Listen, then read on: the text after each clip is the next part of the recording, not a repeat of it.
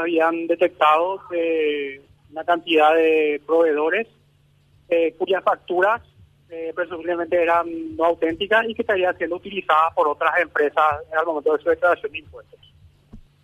¿Y son en total cuántas empresas fiscal? En total fueron, eh, por lo menos en el, en el, análisis preliminar y en el informe que, que habían adjuntado con la denuncia, son un total de 22 eh, proveedores eh, cuyas facturas fueron utilizadas y que se presumen que serían de contenido falso y las empresas que, que habrían utilizado la factura de estos 22 proveedores serían unas 470 aproximadamente. Ajá. ¿Y son cuantías importantes en algún caso fiscal? Y el monto, sí, sí. Eh, son son 4.700 y algo de facturas en total. Y lo que sí se determinó que eh, la facturación total de esa factura eh, alcanzaría alrededor de 110 mil millones de guaraníes.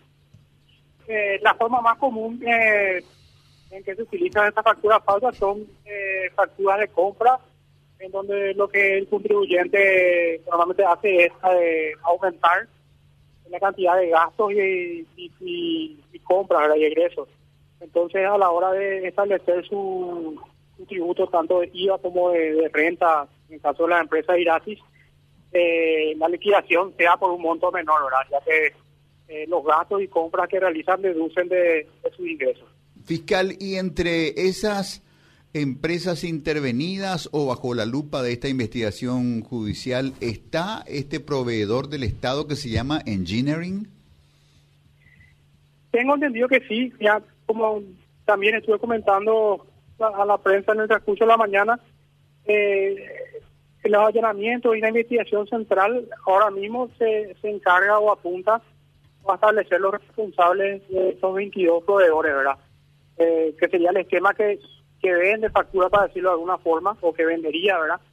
Y con relación a las empresas, estas van a ser ahora las 477 y se detectan más, eh, todas las que se detecten, eh, productos, eh, ahora se objeto de una fiscalización por parte de tributación, ¿verdad?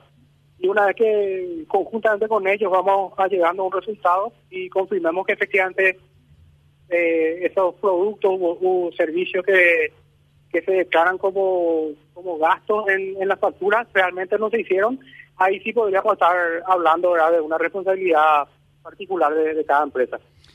Dentro de la de esta caracterización de, facturas falsas, la, la falsedad consiste en que la empresa no existe, la empresa que factura el servicio que al final es deducido contablemente por la, por la contraparte, o se trata, como sucedió en el caso de la gobernación del Departamento Central, se trata de facturas clonadas o con números de RUC coincidentes con otras empresas que sí existen y que en su momento saltarán a decir esta factura no es nuestra. ¿Cuál de las dos fiscal o ambas? Eh, no, principalmente, como digo, todavía la información es muy preliminar y lo que vamos a eh, realizando son hipótesis, pero claramente eh, la que surge en esta investigación es la primera, ¿verdad? Son proveedores que efectivamente no existen o si existen, sus facturas fueron fabricadas o emitidas con intención de de generar estos estos costos y evidentemente no existiendo tales compras.